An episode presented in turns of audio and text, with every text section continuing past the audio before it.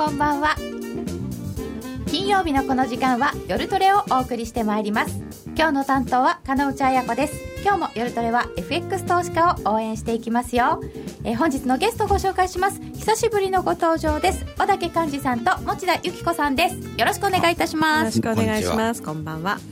えー、今日はマーケットのポイントと実践的なトレードの考え方について伺ってまいります。足元の相場分析も伺っていきたいと思いますその後は FX 取引をもっと楽しむためのコーナーもあります。ツイッターや番組ブログでご意見ご質問随時受け付けております。お答えしてまいります。皆さんと一緒にトレード戦略練りたいと思います。それでは今夜も夜トレ進めてまいりましょう。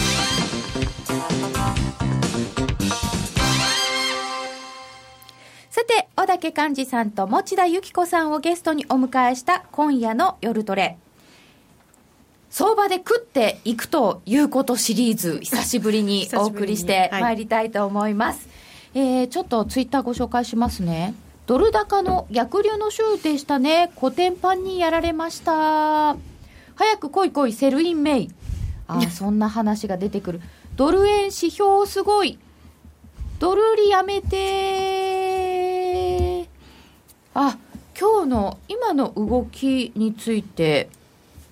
あちょっと動いてるんですねなんかほら CPI とかいろいろ出たんで、その時間帯なので。ちょうど21時30分、うん、アメリカの CPI などが出て、えー、ドル円が上下に触れています。えー、今118円93銭近辺ですけれども、118円60銭台から119円手前まで、ちょっと触れましたね。うん、うん、上下だいぶ触れてますけど、あの、今週、大きく見るとレンジなのでしょうけれども、いろんな発言があって、触れる場面もありました。足元の動きはどんなご感想ですか？いや、まあ、ドル円は狭いレンジですよね。だからこう、ちょっと2、30銭動いたら、ちょっと大きく動いたって感じるぐらいに動いてないんですよ。実は、そうそう、ゴミみたいな動きで、うん、えー、だからあんまりそんなにトレンドがどうのこうのとかいうような動きは、はい、まあ、ここ1か月間ぐらい、まあ、今年に入ってからと言った方がいいんでしょうかね。うん、あの、原油安でわーっと、ねうん、あの、荒れた時以降は、だいぶ落ち着いちゃってますよね、ドル円に関しては。ドル円に関しては落ち着いちゃってる。ユーロドルの方が恐ろしいですよね。今、あの、ユーロがやっぱり中心ということですか、ね、中心、中心。だってユーロドルって、去年、年足で見たら1.2000ぐらいで安値引きしてるわけですよ。年足安値引け、うん、12月31日が一番安いわけで窓開けて始まってるんですね、うん、今年ね。下方向に。逆に言うと去年は1.19台とかないわけですよはい、うんね、安値引きだから。で、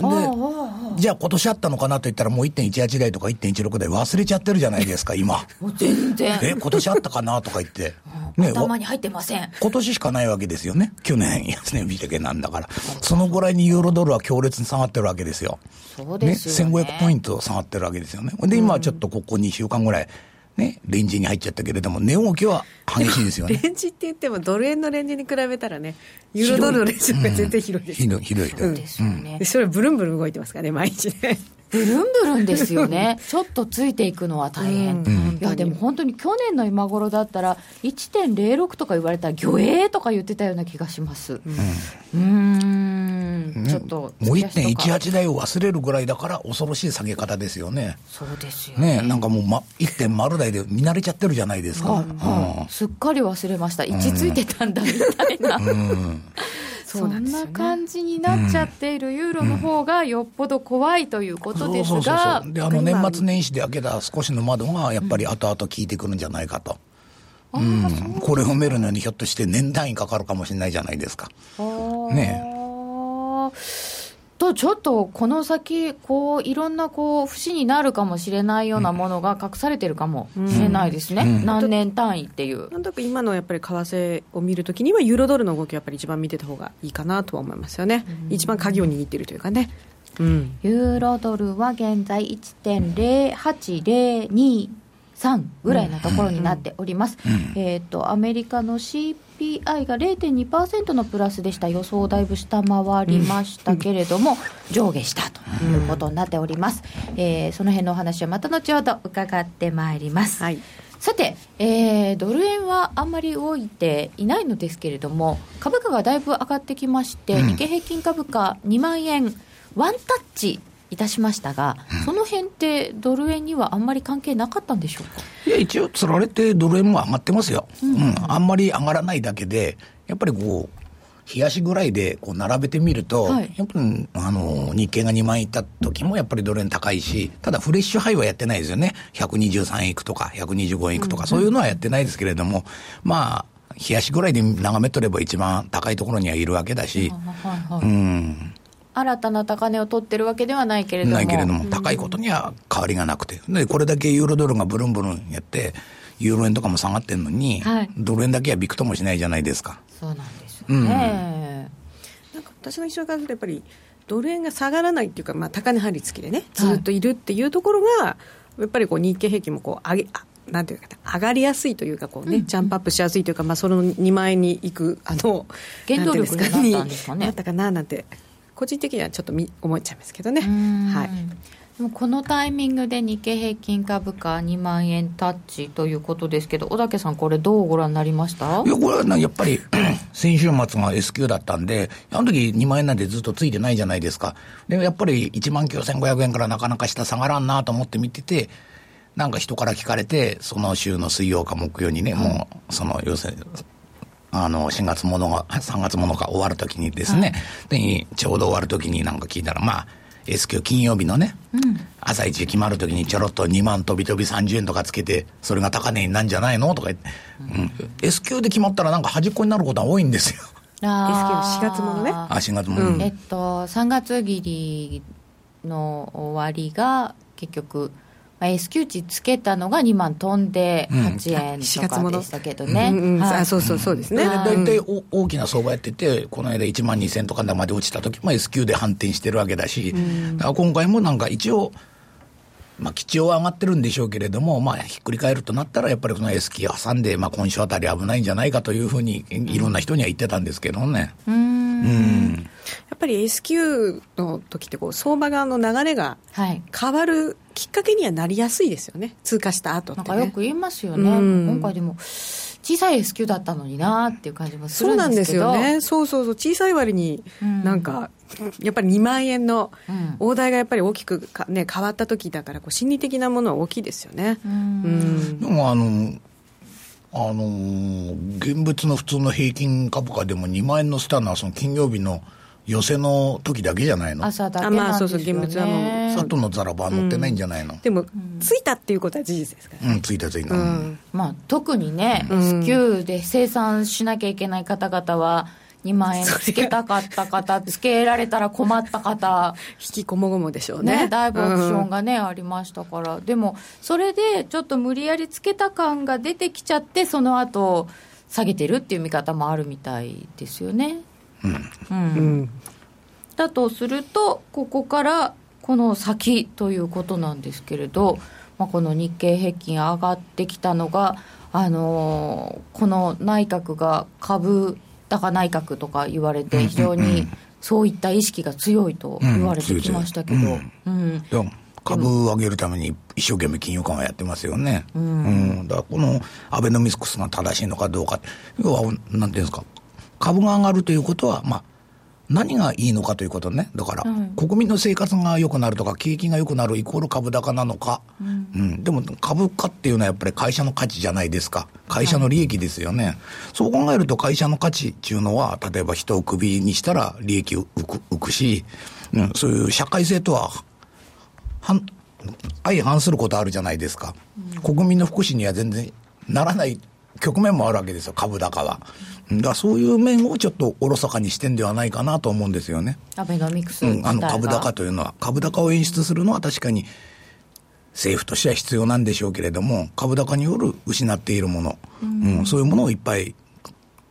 あの考えていかないと、これからまずいんじゃないかなと思いますよ。うん。うん。ここまででも本当にこんだけ金融緩和をしてきて、うんうんうん、まあ、世界中ですけれども、これによって得たもの、失ったものみたいなのがありますよね、きっと、失ったものもかなりありますよ、だって日本はずっとゼロ金利じゃないですか、うん、本来だったら、あの例えば我々学生の頃のバブルなんていうのは、2.5%で金利安いとか言ってたのに、うん、今そ、そこまでも行く可能性ないじゃないですか。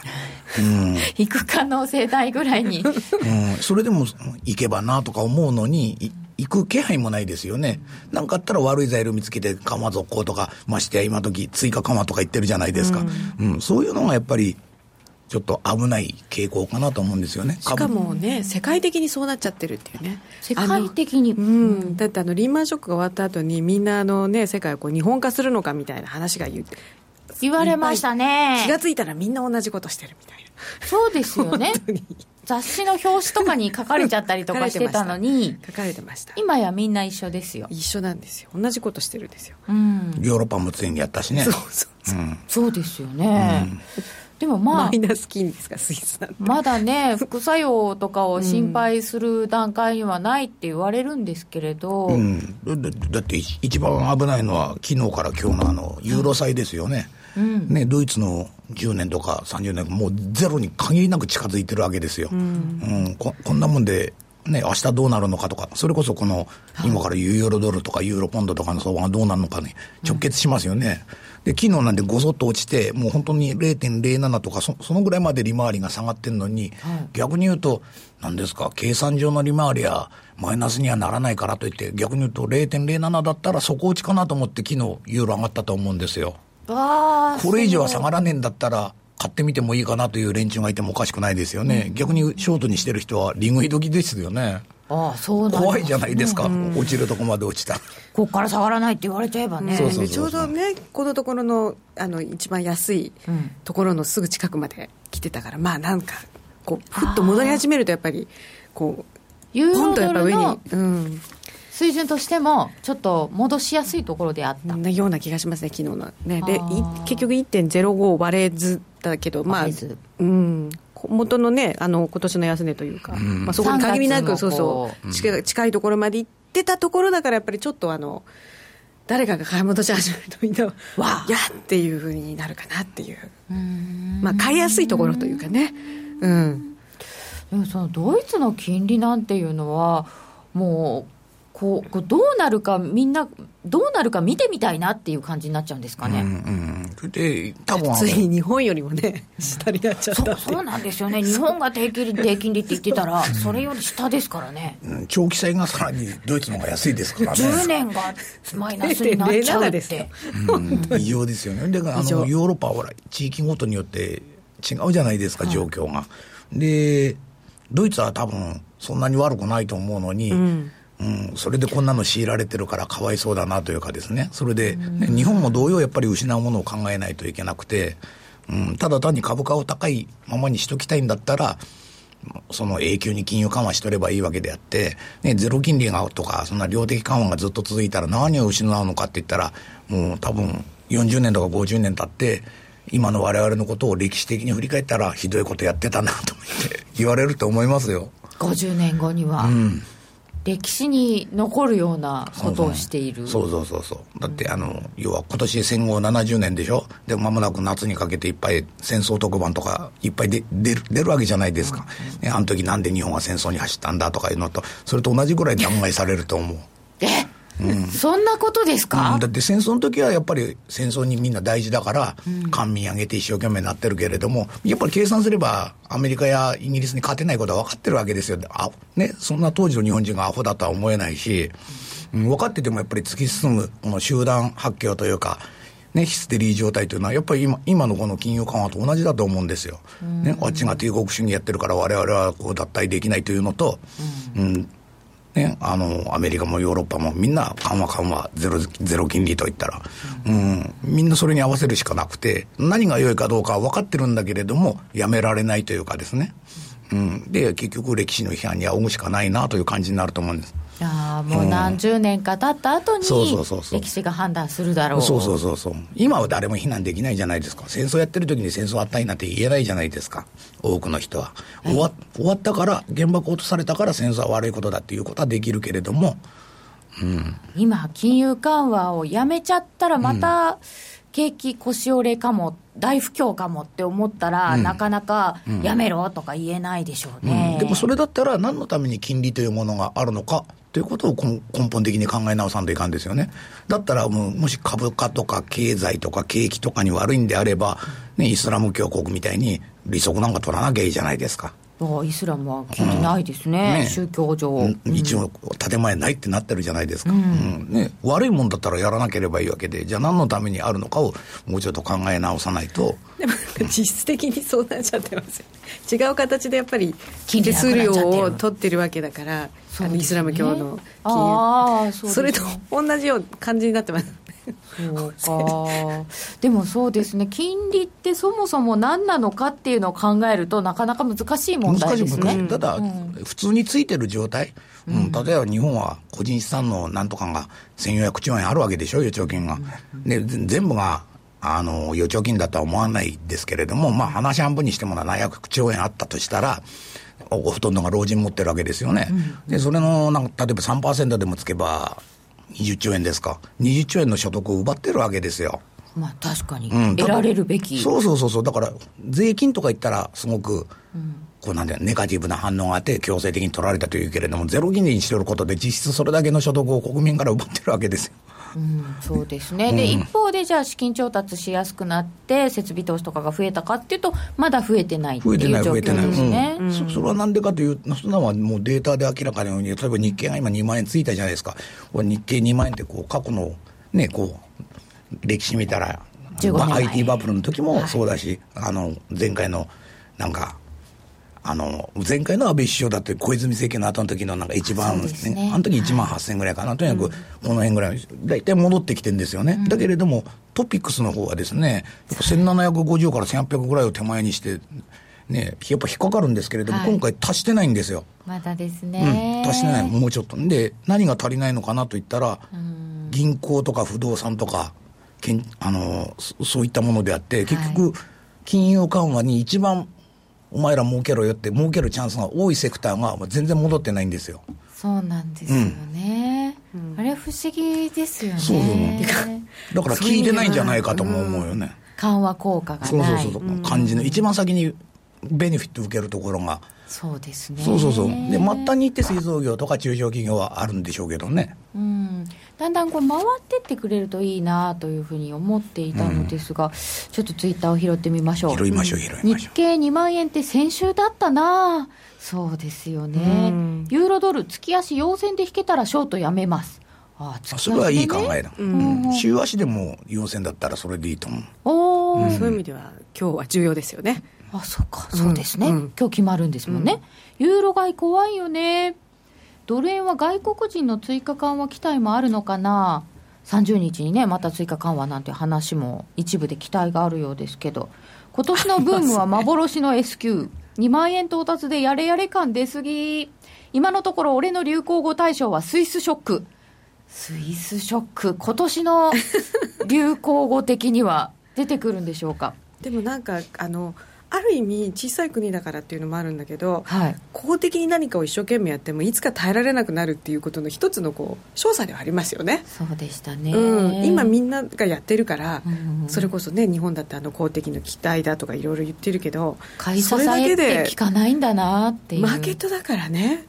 完成相場とかってみんなで言ってるけどじゃ完成相場って、まあ、ビッグプレーヤーで今あることは事実なのかもしれないけどその提灯も含めて、はいはい、だけどそうじゃないってなった時にいつかお手上げになる日が来ても不思議じゃないです、だって誰かの意図だけで変えられないことじゃないですよね。やっぱマーケットだからね。マーケットなんですよね。本当に。でもあそこでいっぱいなんかそのスイス絡みでいろんなね破綻とかなんとかあったのは結局、当局が使ってたその無制限のとか異次元のとかいう枕言葉で踊らされてるわけでしょ。だきっとだからもう絶対そうなんだろうって思うから、そういうプログラムなり、あのポジションを組むわけじゃないですか。もう絶対だ中央銀行が無制限とか言っても、うん、こうただただ信じちゃいけないってことですよね。うん、でもほら、世の中がそっちの方に動いてるときは信じたふりはしなきゃいけないんですよね。今、現状、現状。僕は株は下がるとは言ってなくて、まあ上がるんだったらしょうがないなと思うだけで、ただ単にこんなもんは話半分にしとかないと、ね、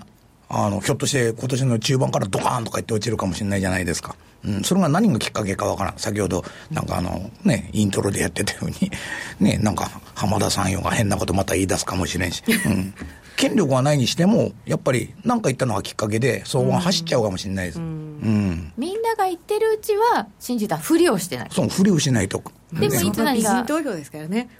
他の人が、まあ、とりあえずまだ信じてる人が多いうちというか。うん最初に抜けるわけにはいかないっていうのはありますよね。最初に抜ける わけにはいかない。うん、都合のいい面しか見ないからな。暴走族がうるさいので多分世間の景気はいいのでしょうな。あ暴走族うるさいんですかね。うん。あうちの方いまだにロケットカウルの昭和みたいなの走ってる。は。は EU の QE 早期終了の可能性は？いやそれもなんかあのこの間言ってましたよね。あのドラギ総裁が。あの、うん早期期待みたいなのが出てるらしくて、うん、それは一応ないって言ってるんですよね？うん、ないとは言ってるけれども、うん、なんかあの、変な女の人が上がってきて、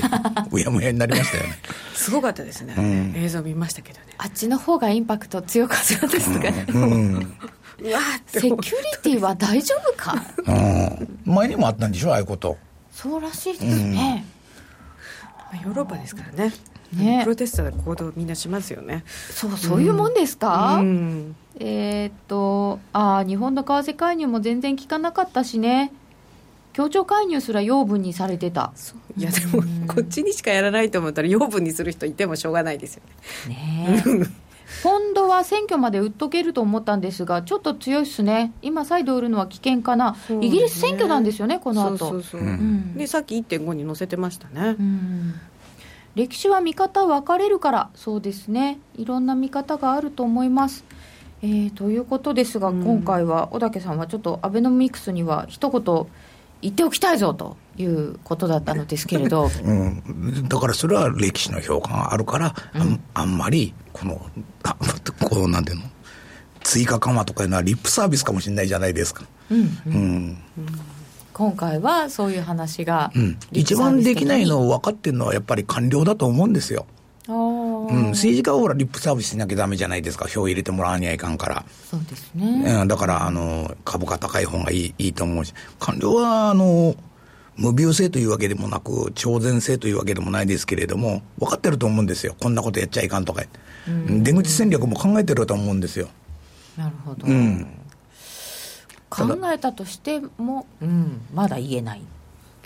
言えないでしょうね、うん、だってそれ、結局戦争がやめられなかったのと一緒じゃないですか、うん、うん、ここまでやったら講和条約結びましょうってやっぱできないんですよ。やり始めると、うん、さてどんなふうにして出口に向かうのかもうアメリカでさえ出口になかなか向かえない。そうアメリカが迎えないこと自体、うん、他の国も迎えなくなってるっていうのはありますよね。そうですよね、うん、まず最初にそっちの方向を向くだろうと思っていたアメリカがなかなかいけないという状況になっていますが、その辺はまた後ほど時間があれば、えー、お知らせの後は実践的なトレードの考え方について伺います。気になるレースが今すぐ聞ける。ラジオ日経のレース実況をナビダイヤルでお届けします。開催日のレースはライブで3か月前までのレースは録音でいつでも聞けます電話番号は0570-008460 0570-008460 0570を走ろうと覚えてください。情報量無料かかるのは通話料のみ。ガイダンスに従ってご利用ください。ラジオ日経のレースアナウンサー養成講座では第27期4月生を募集中。一瞬の攻防を音声で伝える競馬実況のノウハウはどのスポーツ実況にも活かせるラジオ日経だからこそ学べるスキル。アナウンサー番組キャスターを目指す方またレースの知識を深めたい好きな分野で話し方を学びたい方もこの機会にぜひご参加ください。お申し込みお問い合わせはレースアナウンサー講座をインターネットで検索。ホームページからどうぞ。本日の夜トレは小竹寛治さんと持田由紀子さんをゲストにお迎えしております、えー、現在1ドル119円18銭近辺までドル高円安方向、うん、ユーロドルでも1.0752近辺となっていますので、これちょっとドル高ですよね。ドル高ですね。うん CPI9 時30分を受けてということなんでしょうか、えーと、アメリカの金利、10年債利回りも上昇に転じてきたということで、ちょっとドル高方向、119円の20銭台までありました。うん、えー、さて、アメリカはどうなのっていう話を先ほどちらっとしたのですけれど、アメリカの利上げはどうなっているのでしょうか？なんか、あの、見る限り、なんか、どうなんでしょう、FRB の議長がその、ハトハト言われてるのせいかもしれないですけど、なんか、だんだんこの労働環境が、この数字も良くなきゃいかん、ここれも良くなきゃいかんとか言って、ハードルが上がってるのは事実ですよね、なんか。確かに。うん、結局、ななんていうのか、本当完全雇用で、もう本当にアメリカの景気が良かった。うん10年前とか20年前に完全に戻らないと、利上げしないのか、こいつらというぐらいに、利上げに対してはかなり懐疑的にな世の中になりつつありますよね。今年利上げなくてもしょうがないんじゃないかとか、うん、かなり利上げすることに臆病になってますよね。あ臆病、うん、また市場もそれを期待してますよね。うんね、でもこと、6月って言ってたのが9月になって、年内になって、うん、来年1、3とかいう話も出てきてるんですけど、松田さん、いつぐらいと？いや、わかんないですね、でもなんか遅れていき、6月はちょっとどうなんだろうっていう感じは、マーケット的にはね、なってるなという感じはしますよね。6月はできなそう。うん、で多分あのブラフ的に1回上げてもまた下げるとかね。それもありえるかもしれないですよね。引っ上げてまた下げる、うん、だからその上げ本本当だったら上げ続けなきゃいけないんでしょうけど今今までのパターンだってそうですよね。一回上げたらずっと上げるんでしょでしょうけど。昔はそうですよね、うん、利上げ局面とかイレギュラーなこといっぱいするからなんか上げといてまた下げるみたいなことも平気でしそうなそうですよ、ね、気がちょっとしたりもします、うん、でも今回のは利上げじゃない正常化だってずっと言ってたじゃないですか、うん、正常化できないって異常なまんまだってことですよね。だから今があの雇用にしても経済環境にしても正常だと認めたくないんでしょう。正常だと言った瞬間に少なくとも2.5ぐらいまで利上げしなきゃだめじゃないですか。2.5まで、うん、2.5って全然安くないですよ、うん、そうですよ、ね、うん、3.5でも安い方でうん、そそれが正常化じゃないですか、それで過熱感があったら5.5とか8まで上げればいいんであって。でも2.5って聞いてびっくりしちゃうわけですよね。うん、それはやっぱりね。だったら2.5なんてすごいことですよね。うん、低金利に慣れすぎてんですよ。そうです、ね、うん。それをまず正常化しないと。本当ですよね。今の、ね、あの、例えば、あの、現役でやってる20代とか30代でいじってる人ら、トレーダーとかが、やっぱかわいそうなのは、金利がない時代しか見てないじゃないですか、多分。うん、もう2000年以降というのは。そうですよね。まあちょっとアメリカものいじってれば 5, 5とか見たことあるかもしれないですけど、日本なんかで従事してたらもう、ゼロ点なんぼとか言って、そういうのしか見たことないですよね。ないですね。うん、全くわからないですよ、彼らにとっては。2.5になる状況とか、3.5になる状況とか。金利2.5%の世界っていうのを、うんあんま想像つかないのかもしれないですね。ああ本当だ、その考え方から正常化しないといけないですね。さて、えー、本日は実践的なトレードの考え方、投資で生きていくコツについても教えていただきたいと思っておりますが、えー、まず何をやらなきゃいけないかってことですよね、日々。何をやらなければいけないかというかですね、まず何を目指さないといけないかですよ。目指すもの、うん、例えばこう、普通、先ほど日経が2万円だとか言って、ってますけど、はい、2万円を目指してもしょうがないわけですよ。うん、もちろん今から株を買う人は2万1000円がいいとか2万2000円がいいと言って目指さないといけないんですけれども、うん、それを目指してたら、やっぱ投資にはならんのですよ。うん、うん、それは？あくまでも今日もしくは明日ぐらいまでね、うん、あのできることをとりあえず毎日毎日できることを探すだけです、うんうん、ドル円でも何でもそうです、ね、買ったらそれは130円で言ってくれれば嬉しいですけれども、ね、やっぱり昨日あったレンジ、今日やってるレンジ、そのぐらいの範囲の中で、とにかく自分のできることを見つけると。はい、うん、例えば昨日50銭しか動かなかったとしましょう、ドル円が。ただこの50銭の中でなんとか自分の欲しい金額、人によっては1万円だったり、10万円だったり、100万円だったりするけれども、うん、うん、それをポジション量を変えて自分で捻出していくと。うん、うん、でこの1日に日経平均株価が500円も動かないのに、うん、1000円目指してもしょうがないわけですよ。うん、今から2万1000円取りに行くぞと言っても、動かないものはしょうがないじゃないですか。そうですね、うん、で特に今週はあの、日本株動きが狭かったんで、今日はたまたま動いてますけど、ずっと毎日日経とか言って100円ぐらいしか動かなかったんですよね。今週はすごかったですね。そうそう、100円しか動かない中で、やっぱりせいぜいで50円取りに行くのを目指すだけですよ。うん日々やれることというのは、うんまあ、1ドル130円とかになったらいいなっていうのは、まあ、遠くの話はあるかもしれないけれども、そうそうそう日々できることは、うん。まあ、こうその日の範囲内。そうそうそうそう。そうなんですよね。だから結局あの予想を立てて、ね、2万円になるからってずっと思っててもうん。しょうがないですよね。しょうがないっていうかならなかったらどうするのって思う。あー。まあ、そういうそういう根っこを持っとくっていう方もいますけれども、うん。うんならなかった時も考えてそう。自分の中のできることを。ならなかったらっていうかならないことの方が多いと思ってやっぱり相場には臨まなきゃいけないなと思うんですよね。希望的観測で臨んじゃいますからね。でもちろん、はい。あのこの間みたいに、うん。もう2万円いきそうだっていうもう次の日にでもっていうかね、そういう時にあの相場をねそれで張っていくのは分かるけど、1万6000円の時に2万円まで、はい。ね4000円かけて持つぞとかって思ってずっと持ち続けるのはちょっとうんっていうかそういうのはなんというか夢追い人になってしまう可能性大ですよね。夢追い人ですか？そうそう。まあ面白いけどそれでうまくいったら。そうですね、うん。素敵です4000円も取れちゃった。でも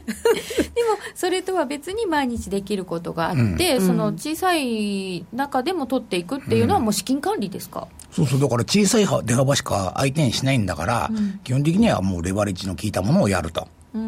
うん、FX でも何でもいいですよ。うん。だから現物とかそういうのには手を出さないで、うん。あのー日経が100円しか動かないんだったら50円取りに行くと。で、50円で十分利益になるためには、あの、レバレッジを効いたものをやるしかないということですよね。そうですねまあ、そもそもね、だからそういう意味ではドル円、ね、このところ全然もうレ狭いレンジ内に入ってるじゃないですか、でも動かないけど、その動かないなら今度はポジションたくさん持って、うんあのその動かないなりに勝負すればあの自分に入ってくる絶対額は変わらないですからね。まあ、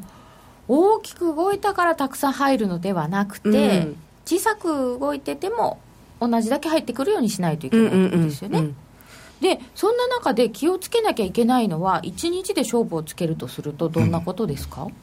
いや、やっぱり、だから、その、毎日やるわけだから、ね、まず寝惚れはしないことですよね。うん。2万円だからショートにするとかいうのは意味がないわけであって、うん。で、これするんえーですよね、でもね。だからそれ多分ね相場にあのこういうなんていうかなあのビューというか、はい。相場感持っちゃうと寝惚れしますよ、そうですようんね、する。したくなる。ここはやっぱり高いだろうみたいな、うんうん。うん。とか相場感とかそのレベル感とか持つからうん。こだわっちゃうんですよね。それが当たると気持ちいいんですけどね。そうそうそうそうそうそういうことなんですよね。だかはいらそのためにやってると、うん。それは結局それを本当に投資というのかっていうね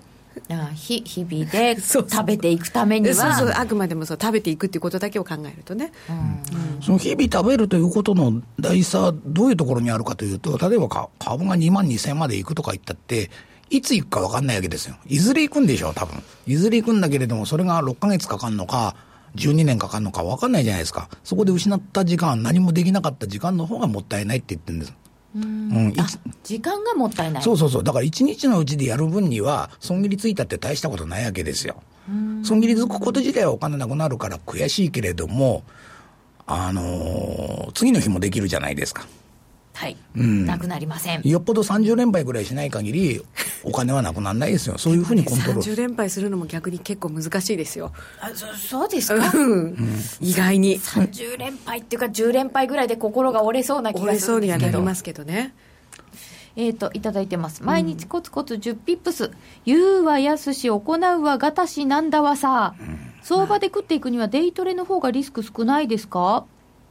確かにここ数日取引に対するストレスが少ないボラがないから恐怖も少ない。あーはーはー。ボラティリティがないのでリスクが低いってことですかね。うん、それはやっぱり違う。違う、うん、ボボラが少ないというのは変動量が少ないという解釈でしょ、うん。そうじゃなくて、変動量少ない場合は、ポジションをいっぱい持つんですよ。なんでかというと、1日に今日儲ける分には、同じ金額を目指すの。うん10万円欲しい人は10万円になるように、ボラティリティちっちゃかったら、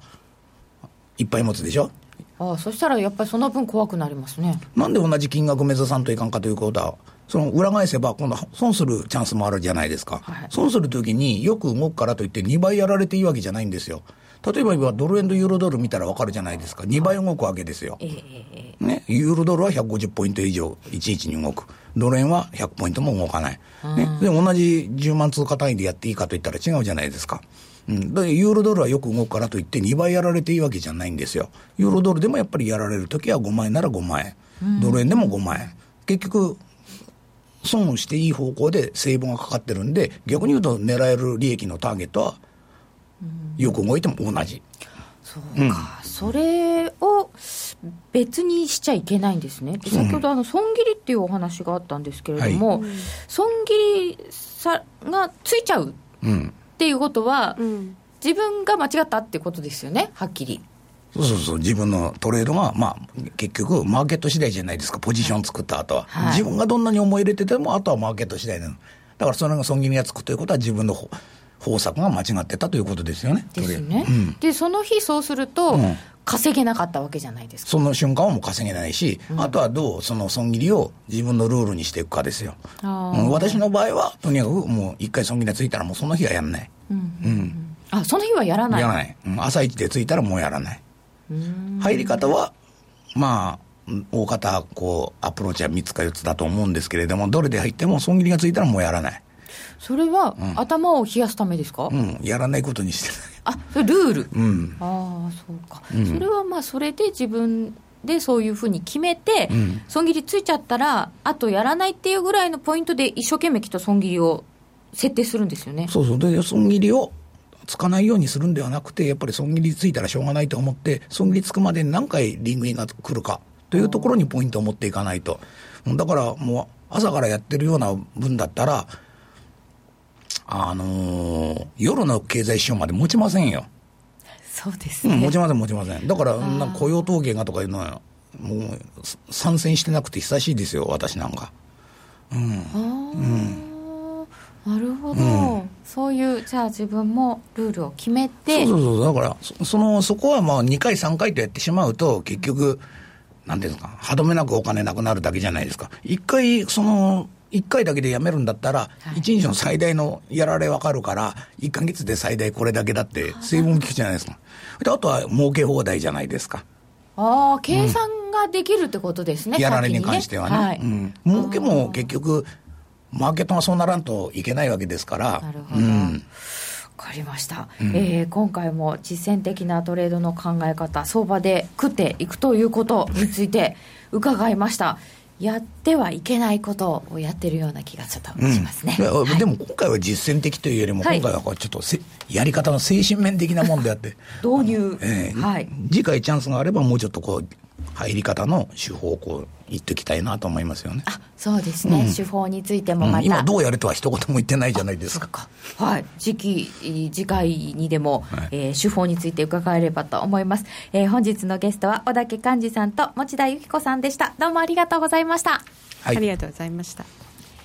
えここでお知らせです。ドル円が大きく動き始めた今だからこそ、選べるミラートレーダーで FX トレードにチャレンジしてみませんか？FX プライム by GMO の選べるミラートレーダーは、ストラテジーと呼ばれる運用実績の高い投資戦略を選択するだけで、24時間自動で売買、収益チャンスを逃しません。また、為替のプロが厳選したストラテジーのパッケージ、ストラテジーパックも多数ご提供しております。システムトレードを始めるなら、FX プライム by GMO の選べるミラートレーダーをご利用ください。株式会社 FX プライム by GMO は関東財務局長金商第259号の金融商品取引業者です。当社で取り扱う商品は価格の変動等により投資額以上の損失が発生することがあります。取引開始にあたっては契約締結前交付書面を熟読ご理解いただいた上でご自身の判断にてお願いいたします。詳しくは契約締結前交付書面等をお読みください。ソニーの卓上ラジオ ICF-M780N 好評発売中。デザイン操作性もシンプルなホームラジオです。ラジオ日経のほか AM、FM が受信できます。お休みタイマーと目覚ましタイマー機能付きで価格は税込1万800円送料が別途かかります。お申し込みは0335954730ラジオ日経通販ショップサウンロードまたはネットショップサウンロードまで。CD 金井さやかの90日で仕上げる TOEIC テストステップバイステップコーチング好評発売中。500分にも及ぶ音声ファイルとボリュームたっぷりの PDF ファイルを1枚に収納。しっかり確実にテストに向けた指導を受けることができます。お値段は税込5400円。送料が別途かかります。お申し込みお問い合わせはパソコンスマートフォンからラジオ日経ネットショップサウンロードまでどうぞ。さて、夜トレ高野康則の今夜はどっち？このコーナーは真面目に FX、FX プライム by GMO の提供でお送りします。ここからは FX 取引を真面目に、そしてもっと楽しむためのコーナーです。高野さん、よろしくお願いいたします。よろしくお願いしますエミリちゃん、はいお願いします。よろしくお願いします。さて、今夜はどっちという前に、まず来週あたりまでのスケジュールを見ながら、ちょっと長めのところから伺っていきたいんですけれども、先ほど、来週のために準備してる って話もありました。まあ、まあ、それはね、ちょっとあのうがった見方ではあるんですけれども、まあ、ただ、来週、やっぱり週末、金曜日の、えーユーロ圏の財務省会合っていうのは非常に大きな、はい今後のその、まあ、相場全体を見る上では大事なのかなとは思いますね。うん、来週が大事ということですけれども、はい。やっぱりそこはギリシャさんなんですか？そうですね、やっぱあのーまあ、ギリシャというか、あと、本当にそのユーロ圏としてどうするつもりなのかっていうことだと思いますね。でただあの、ユーロ圏が例えば相当に譲歩をして、はい。まあ、なんだかんだ言ったってギリシャはやっぱりヨーロッパ文化の文明の発祥の地だから、そう簡単にこう切り捨てたりはできないよねっていう話になったとして、はいそこでですよ、あの鉄の女ラガールドが、何を言ってるんですか、あなた方はって、だから男はダメなのよとかって言う言いそうですよね。なんか三大強い女がドンって出てきたら 怖そうですね。あでも、そっか、メルケルさんもいるし、そすごいな、それは。うイエレンさんを入れて三大、まあイエレンさんは出てこないと思いますけどね。そうですね。ユーロ圏の財務省会合だから、ですね。でもね、怖いですよね、あのそういう、まあ、やっぱそこが焦点になっちゃうとすると他はあんまり関係ないんですか、まあ、あのただ、もうちょっとオーソドックスに言うと、あの来週また、ドイツとかですね、ZEW とか、それから、えー製造業、サービス業の PMI とかも出るので、はい。まあ、そのあたりも一つ重要なのと、まあ、あともっともっとオーソドックスに言うと、あの今週とにかくアメリカの指標が非常に弱いのが続いているので、まあ、来週それがどうなるのかですよね。まあ、今週で言うと、えー例えば小売売上高が弱くて、あとニューヨーク連銀も弱かったし、高校用生産も弱かったし、住宅関係も弱かったしということで、だいぶ、だからいわゆるその毎年繰り返されている、1月は雪が降ったからだめだったんですよっていうのが、雪上がってっかも、もうだめじゃんみたいな話になってるんで。あのなんか誰かも言ってましたよね。別に13はこれ天候のせいじゃないかもしれない。そうです、そうです、だから 1, 1月は多分ね、天候のせいにしてあげてもまあいいと思うんですよ、あの すごく寒本当に寒かったし、まあ住宅とかぐらいはね。そうそうそう、でも住宅も、あのーそんあんまりね、16%ぐらいプラスになるはずが2%しかプラスえ？逆か。あ2%しかプラスにならなかったからあんまり良くないしだからそういう意味では雪がね、終わってもだめだし、小売りも良くないし、でそうすると、であとはその、まあ、普通はあの雇用統計っていうのは一番遅行指標で、一番最後に、あの良くなったり悪くなったりするんですけど、でそれがすごく悪かったじゃないですか、この間のが。すごい悪かったよね。だから、実は、そう実はもう1月からずっとこう悪い数字が出てたのが、そっちが本当でで、それに雇用統計が今、追いついてきてるのかもしれないんですよ、そう考えると、あアメリカの景気はもう、要するにピークアウトしちゃったんだと、うんうん。だから、あのね別にジャネットがだだこねるわけじゃなくて、利上げなんて状況としてもやっぱりできないんじゃないのっていう。ジャネットさんがなんか言ってるからではないとラガルドさんはクリスティーヌとは呼ばないの、あねそうですね。なんで呼ばないんですか？そうね、クリスティーヌね。じゃあそう呼びますかみ綺麗たいな。なお名前ではないですかいやいや、お顔も綺麗ですよ。はい、はい。メルケルさんはアンアンジェラ？アンアンジェラアンゲラメルケルアンゲラアンゲラドイツ語読みするとアンゲラ？わかんないですね。あのカタカナでアンゲラって書いてありますが私ドイツ語読めないんで。ということで女性たちがま揃っておりますが、あ、あとはだからそのねああのギリシャのだからチプラスさんとバルファキスさんの間でも言うことがだいぶ違うのがちょっとそれがね、はいはい。おいおいおいお前ら大丈夫かっていう。ドイツだってみんな好き勝手言ってるでしょまた。まあでもドイ前からだけど。うん、ショイブレさんはもうね相当に腹立ってますよね、あそうですか？うん、だって合意する見込みは薄いとかね誰も合意するとは思っていないとか言ってますからね。誰も合意すると思ってないってしどくないですでかもだからそれは僕はねあのショイブレさんに言いたい、うん。いやいやチプラスさんは合意すると思ってますよって。ねえ。なんか 楽観的？い一応ギリシャもユーロ圏のメンバーですよね今はまだ。危ないな。えこれもしものことが24日に起きた場合はどうなるんですか？いや、まあ、24日にもしものことは起きないんですよね、だからあの支援、要するにあの彼らの改善計画、経経済のかなんですか、その改革計画が不十分だっていうことになれば、あのその場で要するに追加融資が認められないというだけで、ん。別にその日に大量のその支払いがあって困るってわけではないので、ただ、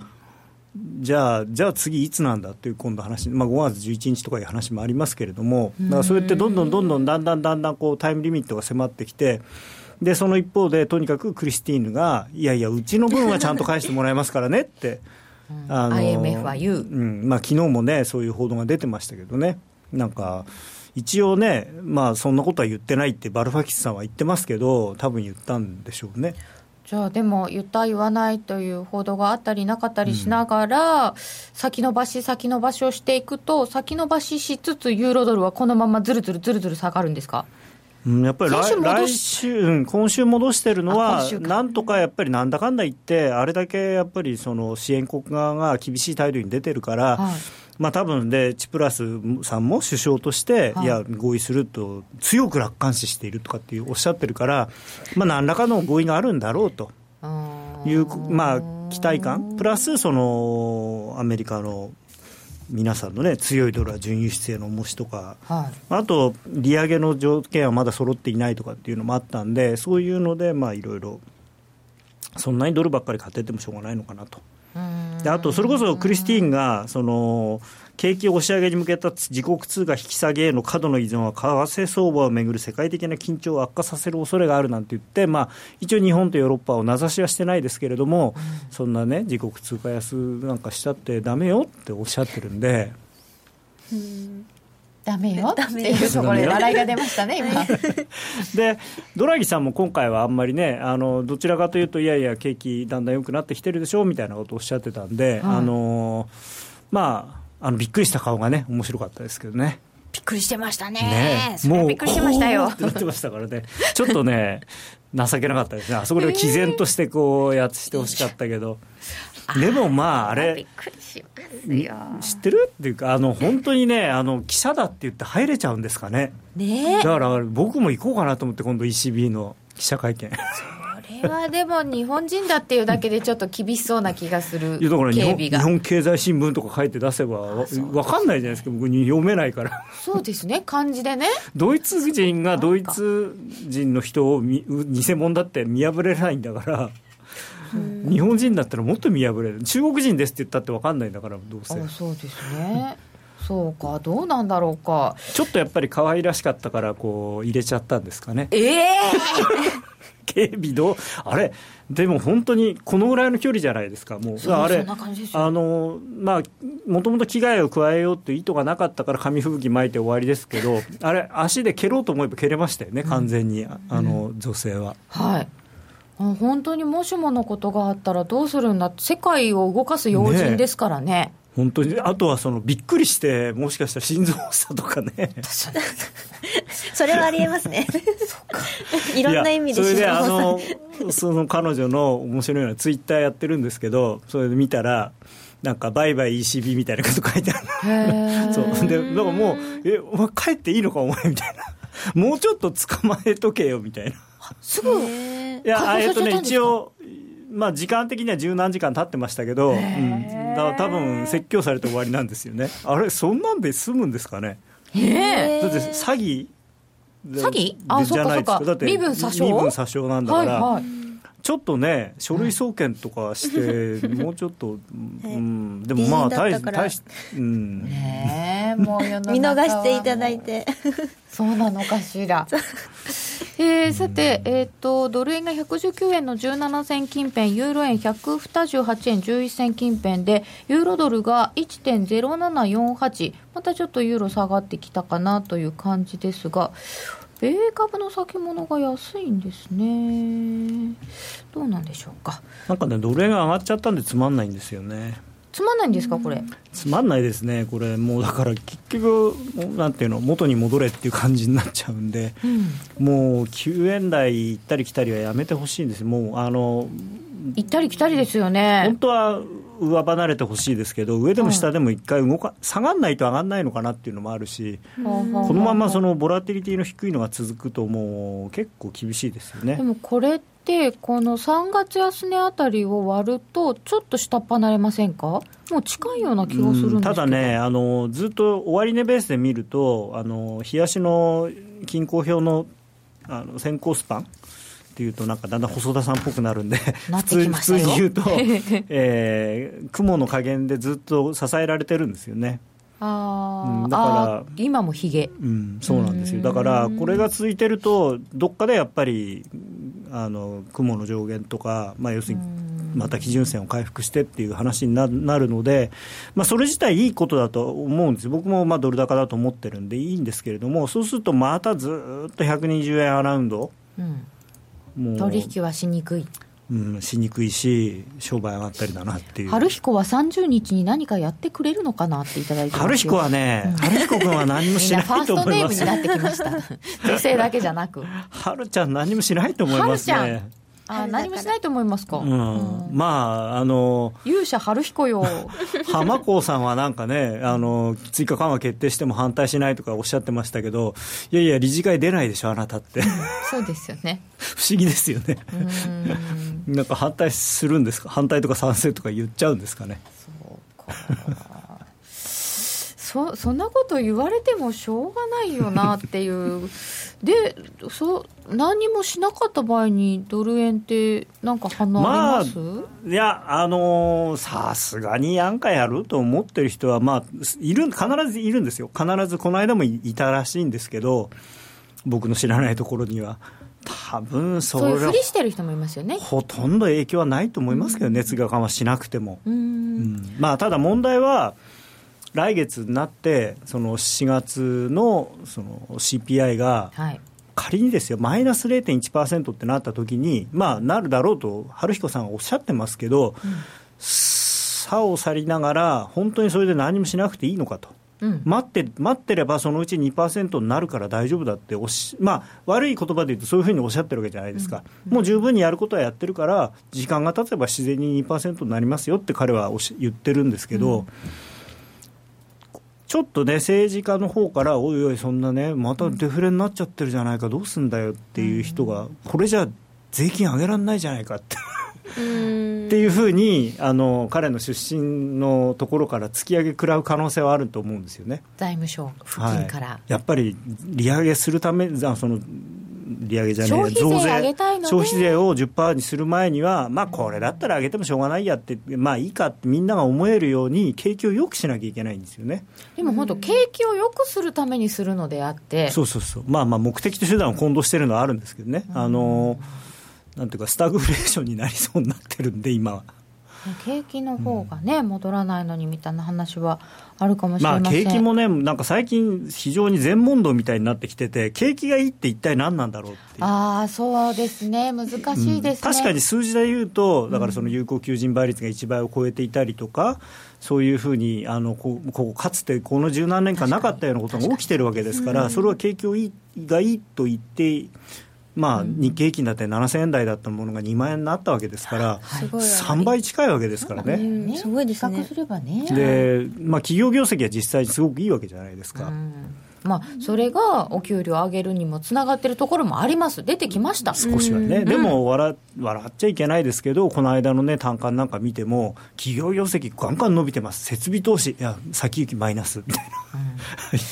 な。さて時間なくなってきましたよ、はい。高野さんゴールデンウィーク中のドル円の動き予想してください。ゴールデンウィークってなんかね。まだちょっと先ですけどね、うん。えー、と基本的には上値が重くなるのが、まあ、セオリーとしてはセオリーです。っていうのはあの輸出の人が、まあ、今だったら多分100今このままゴールデン明日からゴールデンウィークだとすると、120円と120円の困ると121円に売りのオーダーを出してくるんで、それを見ると銀行のディーラーは、その手前は売りたくなるのが基本です。あのあ実需の方はオーダー出して休むわけそうです。ですか1週間投資のオーダーって言って。えー。はい、でもしくはその前に直前にじゃあ来週の分売っちゃおうみたいな。で某その一番大手の自動車会社なんかはあの、まあ、僕があの実際に銀行でやってた頃ともし変わってなければ、えーそうですね。その1週間分のうちの休みの1週間分のうちの半分ぐらいをその前に売っといてあとはオーダーを出しておくっていう。高野さんあの子供ばっかり残ってるってボスは休むっておっしゃってましたよね、はいはいはい。留守番部隊がいるだけだって。日本のメーカーさんはでもそれもないでほとんどないあですよねそうか。注文出して帰っちゃう。経理の人はいますけどね。で銀行の人は銀行の人はえーお留守番。まあそうですね。はい。お留守番。えー、さて今夜はどっち？ということになりますと今晩ちょっとドル高に動いちゃったので、ここからだとどうですか？まあでも、今の動きに乗るんであれば、ドル円買うしかない、ねまあ、買うしかないっていうほど買ってもしょうがないんですけどね、まあ、ユーロドル売った方がいいかな、ユーロドル。売ユーロるドル売り。もう鉄板。鉄板。まあでもね、ユーロこ今週はちょっとね、いやちょっとかなり厳しかったですからね。ね難しいよね、はい。だってここでなんかふた二コブラクダ逆みたいになっちゃったじゃないですか。これどうなんですか、ユーロドル。まあ、ユーロドルはね、24日に備えてると言われても。うんまあそうですね、でも、まあ、1.1はやっぱり相当重いと思いますけどね。なんかもう長いものに巻かれろみたいな。高野さん5ドルもお願いします。5ドル、ちょっとチャートが変わんないな。まあ、オージーもね、難しいですよね、これね。5ドルドルでいいですか？うんあどどっちがいいんですかね、お客さん、あの聞きたい方が。5ドル円？まあでも、オ5ドルドル？ージー弱いと思うんですけどね、まあまた、特になんかこのタイドルは業弱いですね。まあ、あれ、でもいいとか悪いとか言っても、なんか、すごいこう細かいところの話なんですよね。そうなんですか？うん毎回予想と全然違うのが出る。まあ正直ね、もともとの人数がアメリカとかと全然違うんで、あの工場1個、例えばあの商業停止とかになると、もうプラスがマイナスになるぐらいの、そのぐらいの規模なんで、じゃあ結局今夜はユーロドル売りということになりました。売りた売っても面白いですね、オージーも売りたい。タイドルで。高野康則の今夜はどっち？このコーナーは真面目に FX FX プライム by GMO の提供でお送りいたしましたえー番組もそろそろお別れのお時間となってまいりました。ユーストリームをご覧の皆様とは引き続き延長戦でお楽しみいただけますがラジオの前の皆さんとはそろそろお別れになってまいりました、えーちょっと動いてはいるもののでもドル円はまだしばらく動きにくいですか？そうですね、この今のレンジ、118円台から120円台にいる限りは、なかなか大きな動きっていうのは期待できないのかなと、残念ながら。ウィーク明けぐらいまで。や、夏休み明け。そんなに長いんですね。また長いんですか？動かなくなると動かないよね。動くと早いけど。ですね。まあだからあの抜けた時にちゃんとついていくっていうことで、はい。あのまあ、全然違う話になりますけどそのはい毎日儲けようっていうのはあんまり考えない方がいいと思いますね。オージーもユーロもちょっと弱めということで流れに乗っていきたいと思います。ラジオの前の皆さんとはお別れです。ユーストリームご覧いただける皆さんは引き続き延長戦でお楽しみください。それでは皆さんさようなら。さよなら